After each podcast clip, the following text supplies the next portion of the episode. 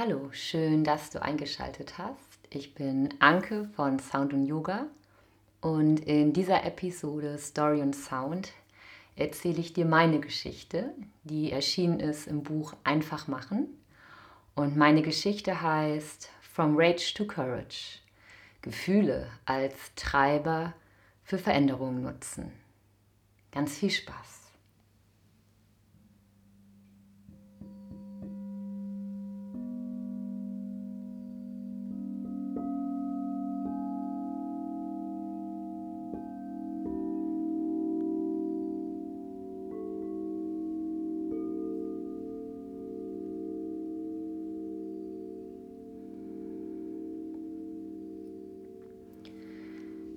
Es ist der 31. Dezember 2017.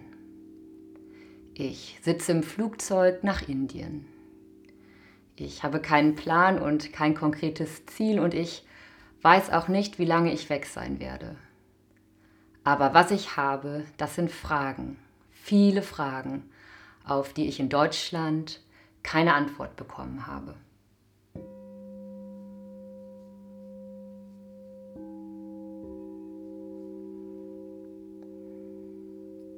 Über zehn Jahre habe ich als Online-Marketing-Beraterin in Festanstellung in Hamburg gearbeitet. Meistens mit viel Freude, aber im Laufe der Zeit und mit höheren Jobpositionen spürte ich eine innere Veränderung. Der Leistungsdruck wurde stärker, die Budgets höher, Deadlines kürzer und die E-Mail-Flut größer. Gratifikation wurde in der Regel durch einen neuen Titel oder eine höhere Gehaltsabrechnung ausgedrückt. Auf hierarchischer Führungsebene habe ich mich oft an suboptimalen Unternehmensstrukturen und Prozessen sehr stark aufgerieben, die Unternehmenspolitik meistens nicht so wirklich verstanden, fühlte mich häufig nicht gehört und trotz innovativer Ideen oftmals nicht wirklich ernst genommen und auch unfair behandelt und auch eine gewisse Chancenungleichheit aufgrund meines weiblichen Geschlechtes war hin und wieder spürbar gewesen. Auch die privaten Einschläge wurden mit zunehmendem Alter höher. Zum ersten Mal verliere ich einen geliebten Menschen nach schwerer Krankheit. Aber ich habe in diesem System all die Jahre immer weiter gearbeitet, immer weiter funktioniert. Meine Emotionen wie Wut, Trauer oder Unverständnis schluckte ich kontinuierlich hinunter. Und wer mag sich schon gerne und ausführlich mit dem Tod auseinandersetzen? Allein der Gedanke daran war manchmal zu schmerzhaft und unangenehm, als dass ich ihn oder die Trauer überhaupt zuließ. Jedoch mit der andauernden Ignoranz meiner Gefühle wurden langsam auch die Signale meines Körpers deutlicher. Auf Stress und Überforderung reagierte mein Körper mit chronischen Erkrankungen und auch mal mit einer Panikattacke. Mein Geist mit depressiven Verstimmungen. Und ein halbes Jahr nach dem Verlust eines Elternteils finde ich mich plötzlich selber in einer Notaufnahme wieder. Meine rechte Niere hatte den Geist aufgegeben. Die Ärzte sprachen von großem Glück, ich wäre wohl fast an einer Sepsis gestorben. Jedoch eine plausible Erklärung meiner Erkrankung gab es damals nicht und das war für mich der Wendepunkt in meinem Leben. Ich hatte nun verstanden, dass ich mein Leben so nicht weiterleben konnte.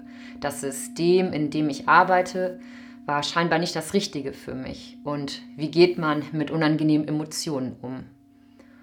Um also herauszufinden, wer ich bin, wie ich funktioniere und was ich mir von meinem Leben eigentlich wünsche, dafür musste ich einmal komplett loslassen, mich von allem trennen, was ich besitze und das tat ich nun also. Ich saß im Flieger nach Indien.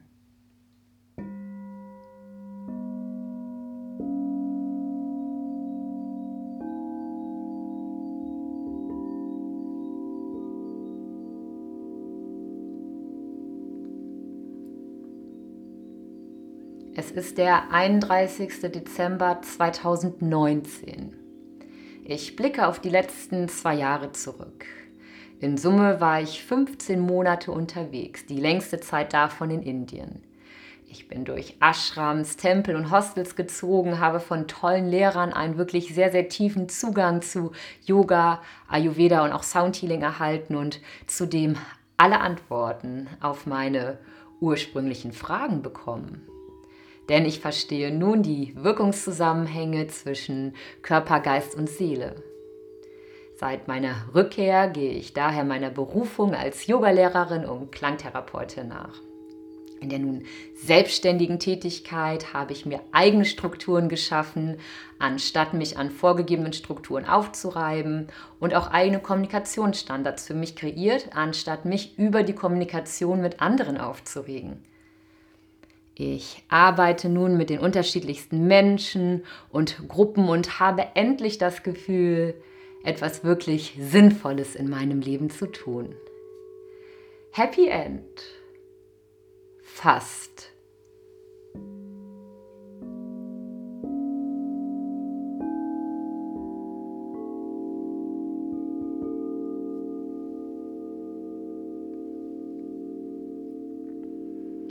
Es ist der 31. Dezember 2020. Und während ich nun in diesem Moment diese Zeilen hier schreibe, muss ich gestehen, da war sie wieder, die Wut. Und dieses Mal gepaart mit Angst, einer riesigen Angst um die eigene Existenz. Denn ein ganz kleiner Virus aus China hat dieses Jahr die Welt erobert und auch mich unter ein Berufsausübungsverbot gestellt. Und beinahe hätte mich die Wut und Angst wieder gekriegt. Aber dieses Mal bin ich schlauer. Ich habe ganz schnell verstanden, dass es keinen Sinn macht, die äußeren Einflüsse auf das eigene Schicksal verantwortlich zu machen. Ich halte mich nicht an dem Wunsch auf, dass alles wieder so sein soll wie vorher, denn das wird es nicht. Die Pandemie hat die Welt verändert und zwar nachhaltig, aber anstatt an Wut und Angst über die Situation zu zerbrechen und mich davon zerstören zu lassen, sehe ich es jetzt als Chance. Ich kann den Veränderungsprozess aktiv mitgestalten. Ich nehme nun die Kraft der Wut und Angst als Motor und wandle sie um in Kreativität und neue Projekte. Und so bin ich nun eine digitalisierte Yogalehrerin, die vor dem Bildschirm Yoga über Zoom unterrichtet. Ich bin Content Creator und erstelle Videos für meinen YouTube-Kanal. Ich bin auch Podcasterin und stelle Audiodateien von meinen Klangschalen auf Spotify und iTunes ein.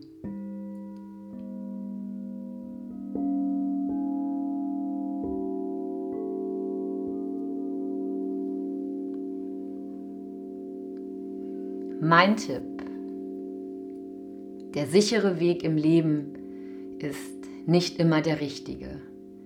Das habe ich in den letzten Jahren verstanden. Aber meistens bleiben Menschen so lange in ihrer Alltagskomfortzone, bis etwas wirklich Schlimmes in ihrem Leben passiert. Erst tiefste Krisen geben den Menschen oft Anlass zur Veränderung. Aber warum müssen es denn immer erst die tiefen Krisen und traumatischen Erlebnisse sein, die uns aus unseren Routinen holen und uns in einen Veränderungsprozess gehen lassen? Emotionen sind ein täglicher Begleiter von uns. Sie sind unser Freund. Sie gehören zu uns und auch zu unserer Arbeit.